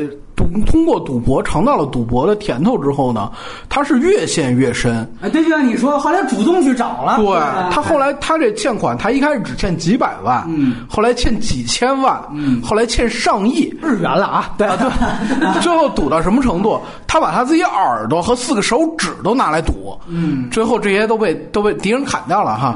但是他最后他在这个过程当中，他能他有一个反思的过程，嗯，他说我。这么参加赌博获得这些利益是否是正确的？嗯，他最终还还是站出来跟这大 boss 有一对决，但是是一长篇，他可以这么写。呃，你如果这个《动物世界》这么写一人物心路历程，难度太大。而且呢，我这里又想起一点，就是大家提到周冬雨这条线啊，大家想想，那他会变成这样的：前三十分钟他埋了一个人物危机，是这老婆我有点娶不上了，我妈妈这医药费没着落。完了，到最后我通过了这个赌博，其实是解决了我这危机，我是抱得美人归。所以从这个价值观，那我们排去所有，就是说白了，就是哦，我最失意的时候，我赌赌博了，我参与赌博，赌博了一场，最后哎，我抱得美人归，把所有问题解决了。那你说你这个对于赌博的态度，你其实是鼓励态度。说我现在不是在讨论一个说赌博就应该坚持非法，就跟说吸毒呃怎么不对这个问题，不是在讨论这个问题，是在于你这个电影，你宣传的这个个案。是一个非常特殊的情况，然后你就是你其实是是在正向的去宣传这个工具，对。其实反而原 IP 这里面是有一个非常好的结尾，就是开司不管怎么赌，曾经登上怎样的人生巅峰，他回到现实，回到地上世界都是两手空空。哎，对，这个其实符合这个其实最符合赌博的一个大的零和博弈的结局，就是其实你赌来赌去就是一场空。嗯啊，就是按照概率来说，就是一半儿一半儿嘛。对对对，对他大赌，然后大输大赢，最后永远还是维持在他那个屌丝现状。对，因为因为首先就是你，当然你可以说说那个李峰这部，他最后他上去他也没变成亿万富翁啊，对吧？但是这里边有一个问题，就你注意一下，第一就是。他首先，他那个人物本身所处的阶级就不是底层，这是第一点。第二，最重要的就是他设了周冬雨这条线，就是说白了，你可以认为他的主任务，他被骗上船，他就是受害者。所以最后我能够活着出来，然后把我的这个本来就不该我背的账给清了，这个本身是一个你说的零和博弈。但是你别忘了，同时他还解决了周冬雨这个危机。而周冬雨这个事儿，实际上是在没有他那发小找他拿房本之前，他就面临的一个困难，本身就没有钱。就这个其实逻辑也是非常怪的。你包括我这里再想起来，就他日本版结局，关于他那场牌局也有很大的问题，就是最后他那一卡那个问题，就是我戳穿了你的计谋，但是不代表我就真的能赢你。我戳穿了你的计谋，只能把你和我给拉回到了一个。概率猜拳的一个平均概率，这个 IP 很多的这个哪怕猜拳环节都有这种偷换概念的东西，而它恰巧是一个讲逻辑的一个推理的一个 IP。嗯，当然这个这个这个周冬雨这是他这里独有的。对，哎，你刚才说的这几个，你觉得编剧上人物动机很不合理的东西，我我又重新看了一下，我觉得大部分都是因为。他因为要价值观，或者说他这个 R 级要变成能过审的这个级别，他拆掉了很多支撑之后就没有了。比如说，你说这个为什么他到最后出来能打这个小胖？他们整个这个人性实验都是有大 boss 在后面观看的。嗯，那个大 boss 一直在观察凯斯，觉得凯斯是一个很很奇怪，跟别人行为方式不一样的。对，所以他其实是看戏的心态。所以这个时候，即便是开斯动手打了小胖，抢回了心，他也不会让黑衣人去抓他的。黑暗的组织。在背后究竟拿这些人在玩什么游戏？在这个里面，我觉得铺设的不够好。他说了是有一帮人在看，但这些人为什么要看，以及看的时候是什么心态？原著里面有，这里面没有。这里面是绝对不敢不敢去讲这个东西，因为太黑暗了。这个东西，但是他的所有的规则在这之前，都实际上是带着一个极大的优越感，就是我所有的东西都是一碗水端平的，我所有的规则都是明确的。在这个情况下，我也能玩死你。对吧？我觉得这个其实是，否则的话就是开主角光环。嗯，动画版里做就非常细致，虽然他那个画风极其简陋，但他做的很细致。就是开司到最后被救出来的时候，其实那个厅里面人已经不多了。嗯，是一个他最后离开那个厅时候，那个厅是空的。嗯，这是第一。第二就是他其实这个规则根本就不是一个真正意义上的规则，就是大 boss 想怎么玩怎么玩的规则。介绍就是开司赌没有钱了，然后这个大 boss。就问天海佑希说：“你多少岁？”天海佑希说：“三十九。”他说：“好，我就借你三百九十万。”其实对于一个真正掌握这个财权的人来说，对他来说根本没所谓规则，规则是我定的。但是你提到这个细节是发生在一卡的细节里面，对对对，对他并不是这样一个，而一卡细节是捉对厮杀，对吧？一卡细节是捉对厮杀，而这个就是我们说，既然动物世界他只说了剪刀石头布，对。那你在这么多人面前，你制定这个规则，你如果都是不公平的，或者说我就是想玩谁玩谁的话，咱不说正义和非正义。我觉得这也失去游戏性了，你懂我意思吗？这个就是他第一，他格局没打开；第二，他在这个单部动物世界里，这个做的不够封闭，封闭性不够好。嗯。但是你扩开的话，有些东西又没法扩。我能想象到他会面临什么样的审查压力。嗯。对，一旦扩开了，这个事情就很不好说了。或者，其实你特别简单，就是这一部当中，他所有麦克道拉斯这个层面的人，一直都是一个坐山观虎斗。一直都是一个呃非常平和的态度。如果最后你想偏袒主角，这时候那你想想看，李易峰把他给打了，把小胖打了，拿了三颗星，那这个时候是不是旁人看见哦洋那些洋人看见哦这原来可以用武力去抢星啊，然后也上去打他。这个时候麦克道拉斯坐不住了，说你把那些洋人给我拦住，你就让他走。哎，这时候你一会你你一下可能会发现，可能这里边他们俩是不是有事儿？我觉得你哪怕铺这么一场戏都可以。对，否则的话，这会让我直接对于你整个。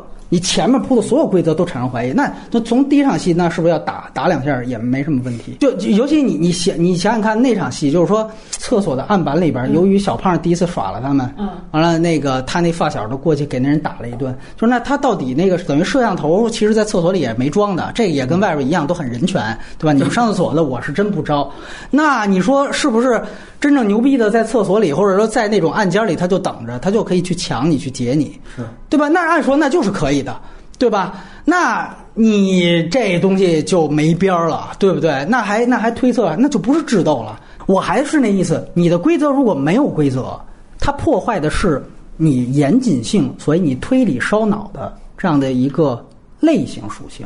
嗯，就最终我觉得划归到这儿吧。然后我们来，我可以去聊一聊。呃，尤其这个龙源也看了，你觉得关于他？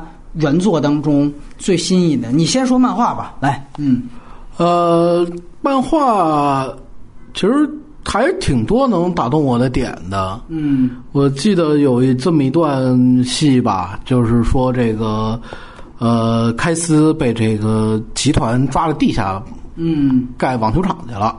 啊，对对有有有。嗯，然后呢，他在这盖网球场的过程当中，他每个月呢能拿到这么就是。类似于这积分卡。啊，对对对对，这积分卡可以内部内部消费啊，是是是，内部消费。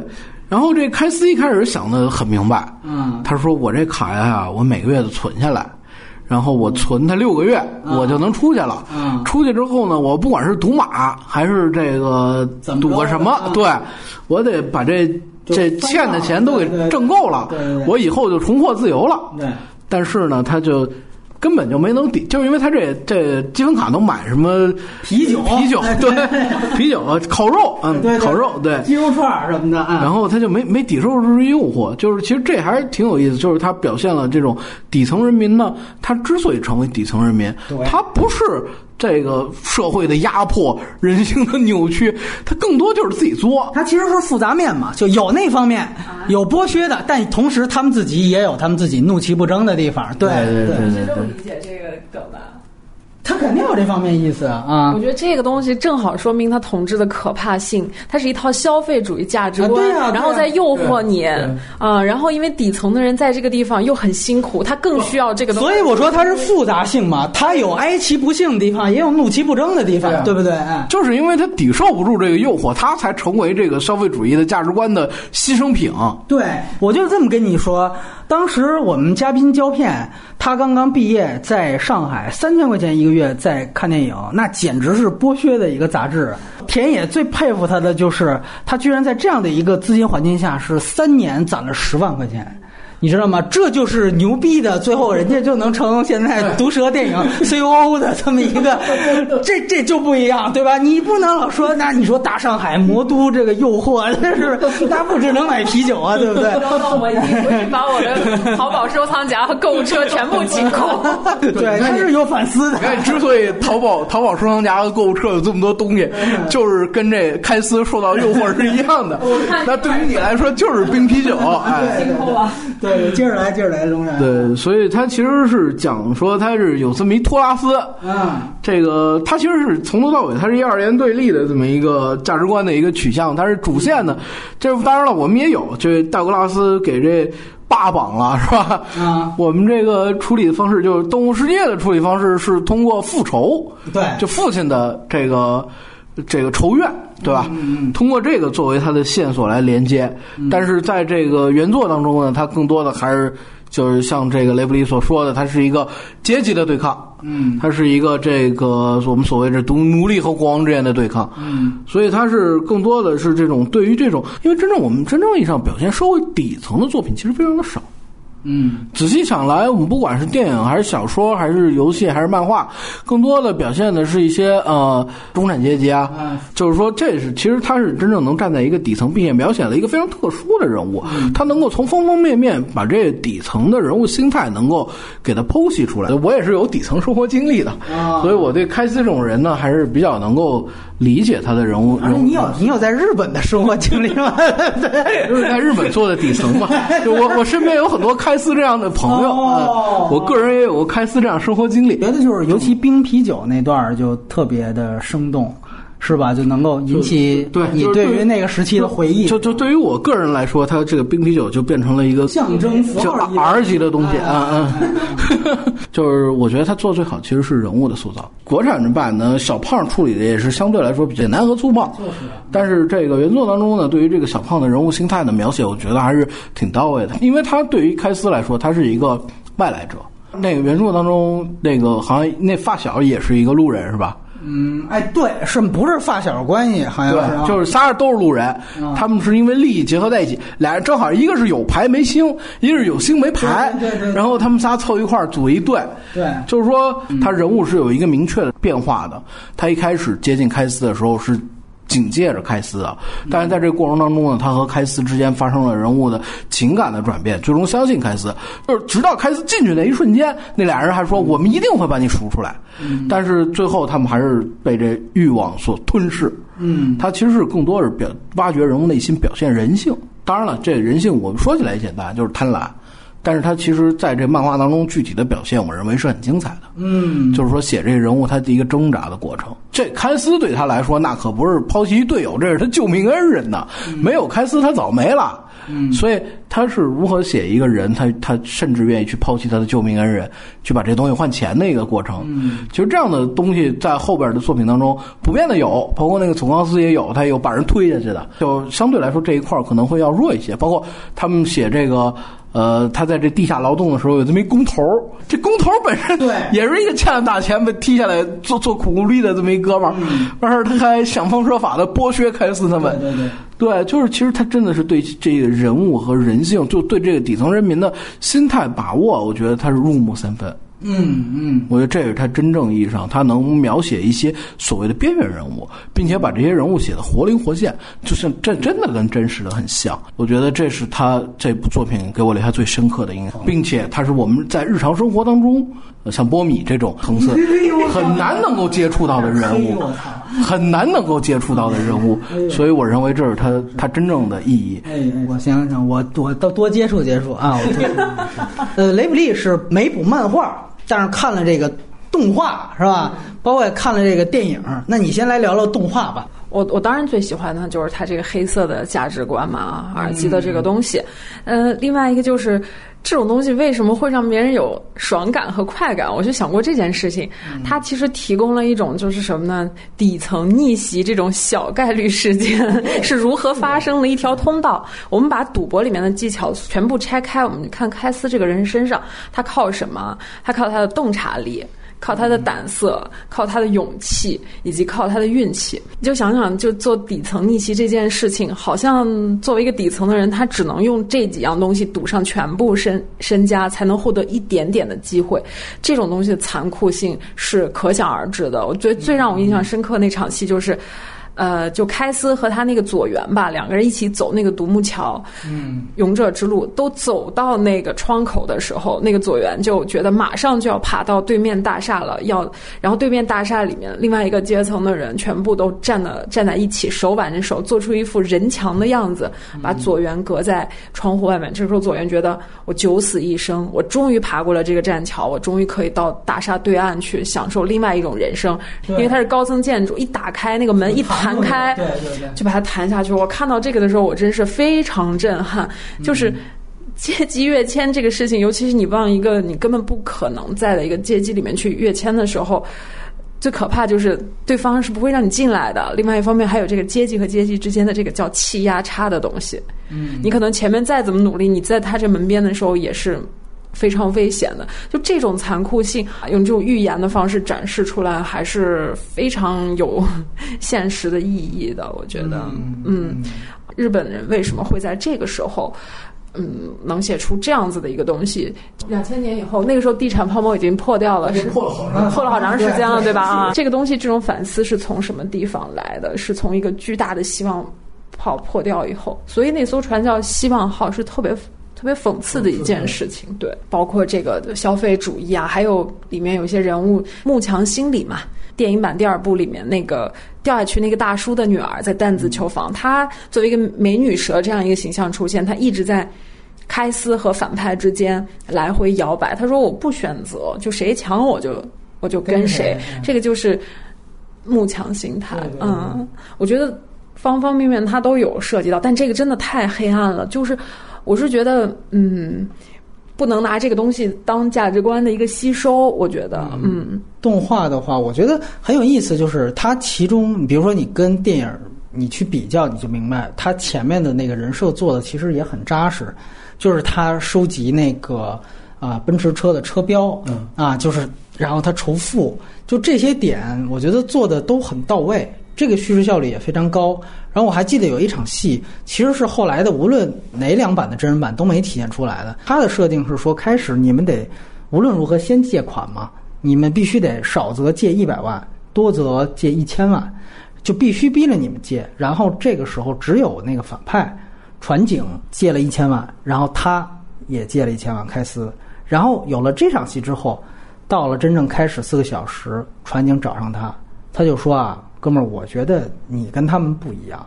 说你看那帮人都是他妈的怂怂炮，你看就咱们俩属于这是天生干天生玩家，咱们玩大的来来这么一个和局的事儿。在这一幕呢，你觉得他好像不就多了一铺垫动机吗？其实不是。我看到这儿的时候，看动画版的时候，我都相信了，观众是会相信的。就是我觉得，当你有了这样的一个动机铺垫的时候，后来他铺了一个眼神还是什么东西，我才我才觉得哦，这里面可能有问题。因为后来我带了这个东西，我再去看日本的真人电影版，或者是中国的这个版本的时候，其实在这儿都有一点点欠缺说服力。韩延为什么要来那么一句？哎，中国人吧？他为什么他就要补这个动机？就是说我其实是一个呃，咱们是老乡杀熟，对。那这个就算有算没有，但是你埋下了一个跟你前面整个护照那个一个巨大的冲突。那日本电影是最那那电影真人版是最糙的，上来就哎，我就看你不同，妈呀，你拍功夫呢，就是哎，我看你骨骼清奇，我这有一本秘籍啊，哎呀妈呀，就这无厘头就出来。所以这个我觉得确实你就会看到他们的这个说说白了还是细致度啊，我觉得这方面确实。做的不错，而且那个动画我觉得画风也挺有意思。对，他那个画风其实是有点让你不适的，那个脸型是非常尖的，就是这种画风其实我觉得相当棒，就是这种线条，这个其实是挺符合他整个想传达的这个主题的。嗯，你要你想想看，你要是新海诚那种画风，你你这哎呦，就就对，所以我个人觉得他这个做的还是还是不错。我觉得如果你拍成真人电影，你要真符合那气质。我觉得大家可以去参考原来德国表现主义，就是他。们做那种，就比如卡里加里博士小屋。包括像你最简单就是冒脑的那个诺诺斯费拉图，就是那里边那个哎那种人物造型，包括他所有的服化道特别哥特倾斜，他是极其风格化的人物。如果没有审查这方面，他真正把 R 级化东西，他如果要是变成实景电影，他用德国表现主义去拍整个的，把他的舞美去带进来去拍这个东西，我觉得会可能会非常非常。呃，是一个另外一番景象，对吧？你去展现路西法，这我觉得会相当相当有意思。嗯，然后其实就是细致度。关于那个日本电影啊，我觉得两位也都看过，也可以聊聊。我又又想到一点，就你提到的那个呃啤酒那一段，就啤酒那一段呢，确实日本的真人版里边它也有，但是我觉得问题在哪儿啊？当时为什么我觉得还是不能接受？在日本的电影里面，他那个转场生硬到什么程度？他实际上是前一个赌局，呃，最后跟他一块儿的那个大叔，就是后来托孤那大叔，他多了一张呢。他要被拉下去的时候，开司一下子过来，哎，咱们既然是一起的，这张算我的。我操！看到那儿，我一下都懵逼了。我说这他妈不可能是开司的人设能干出来，而且最关键是这不是一个替换。嗯。这是跟他一起下，这他妈这举动没有任何必要，你就太可笑了。就是，就是那块看着我就当时我就傻逼，我就骂了一句。就后边马上他接了，就直接是一个钱币掉到下面，然后就开始他底层挖矿，我就一下没法入戏。我说你这后边所有东西都是硬来，压压压根就不应该下去。对吧？你哪怕你中间你换一个，跟龙源说，你把漫画那用上，你说他就是上去了，他又赌输了，他又回去找去。我问我给你，结果输这回输更惨，我直接被打到这矿工里都可以，他不接，非得来那么一下。就第一，你这个跟你这也不是无赖，你这也不是他妈底层，你这是他妈雷，而且也不是雷锋，你也没救成，是你自找。哎呦，对，所以你想想看，当你有这样一个铺垫之后，你后边他就说不行，我得攒钱。我得逃出去，我得要自由。我说你这不扯淡呢吗？你他妈压根儿都不该下来，你神经病！所以你说后边这戏我怎么看，对吧？他其实就是问题都就就在这儿。那个真人电影版，他其实是把那个开司这个人做了一个圣母婊化的处理，但实际上那个动画版里面那开司这人设是非常酷的一个人，他有时候他。他其实是一个爱恨很分明的人，就一个细节我特喜欢，就是他从那个小黑屋放出来，外面背叛他的两个，一个是他的朋友，一个是小胖，就是先狠揍了一个一顿那个带头背叛的人，然后反手就是给他那朋友一耳光，就是谁背叛的重，我就给谁的暴击重；谁背叛的轻，我就就他还会量刑。然后包括他很多情况下，他守住他那个底线，并不是因为我是圣母，其实，在那个。动画版第十几集就是从船上下来之后，他有一段开司在便利店生活的经验。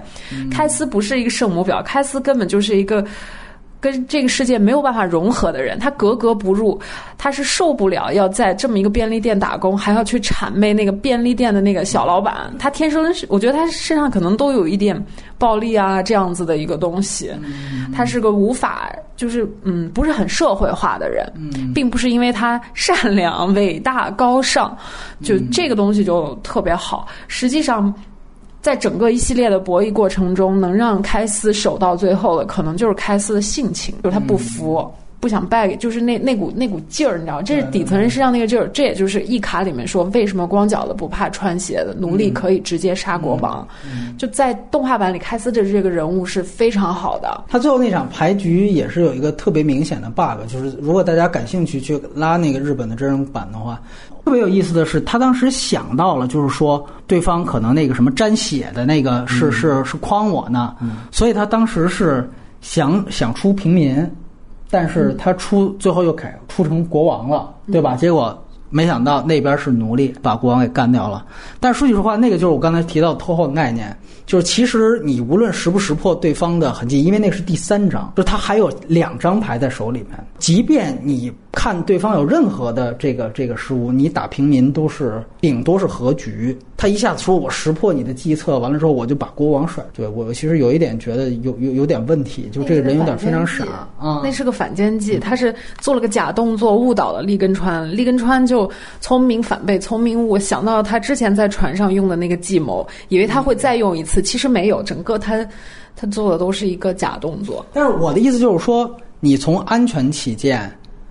你自己出牌的时候，你会考虑，如果我出平民的话，我起码这一局我是绝对死不掉的。那场牌局是其实问题是相当大的，对。然后他把那个作为他第一个真人版的电影的最后一个终极之战，我就觉得更掉价，我就说这我没法看了。对，除非你就是说白了，那像雷布利这解释，只能是我们不从逻辑解释了。我们就说哦，OK，就这个那叫立什么川，立是一个赌徒心理。立对立根川，我就我就想呀，在这局，我就说白了，在这局我我已经傲慢了，对，傲慢了，我就把它写傲慢了，完了我就把它写写说白了，我就把写傻逼了呗。我找一个任何的一个负面的一个标标签往这一贴，然后我把这些解决了。就我这些就说白了，就这些，我觉得都。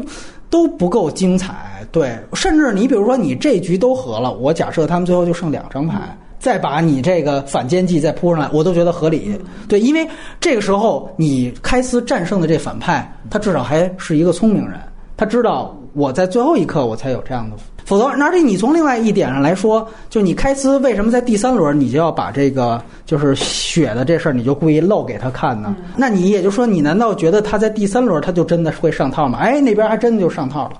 所以就这个，我觉得都不是一个更智斗的一个过程。对，相反，我觉得在动漫版里面，大部分的打法我还都挺认的。对，其实囤积居奇是一个特别好的一个。概念，因为囤积居奇这个事情，你不觉得它本身也是一个资本化的操作吗？是股炒股嘛，对吧？炒股，你会觉得好像他们是一群底层，但实际上路西法效应是我把他们圈在一起，他们会迅速在内部也会出现这种互相的剥削和压迫，然后把这种就是所谓动物事件，把这种弱强势东西体现出来。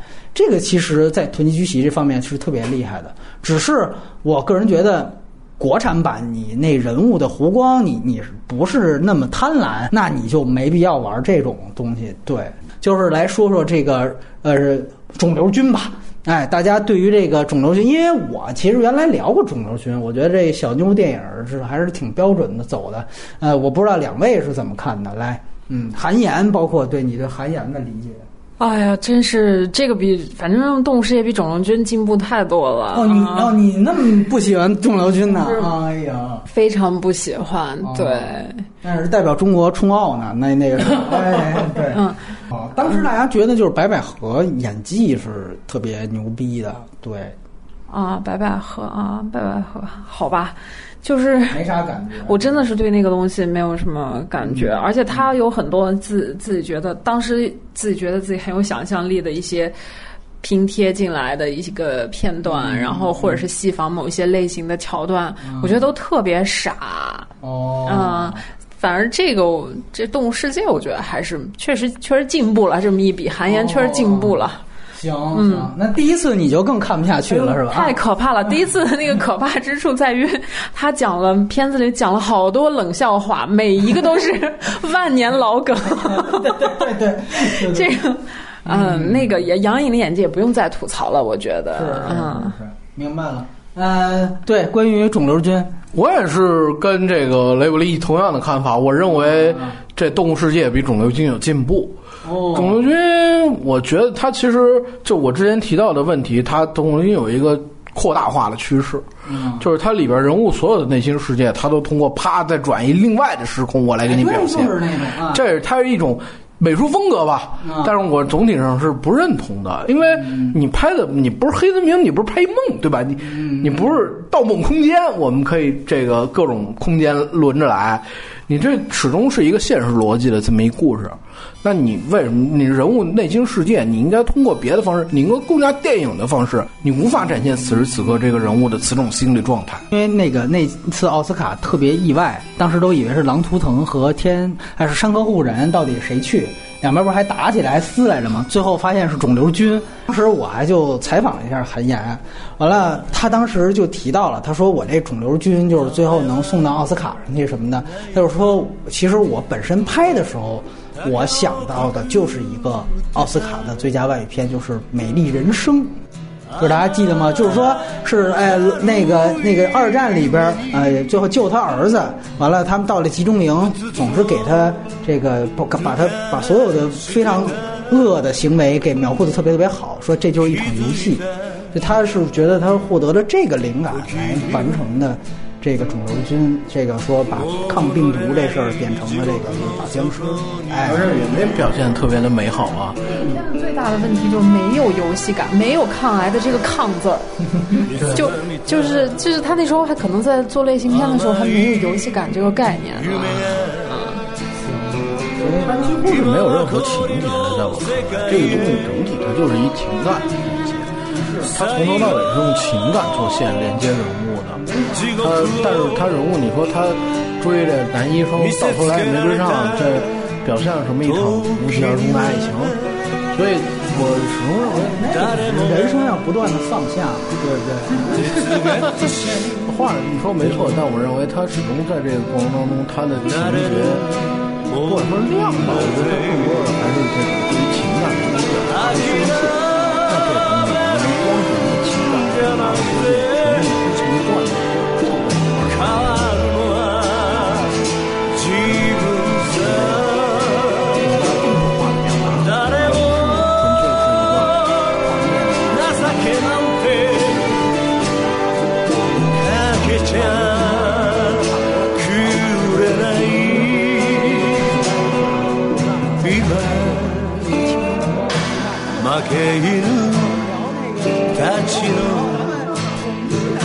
勝負の時が始まる。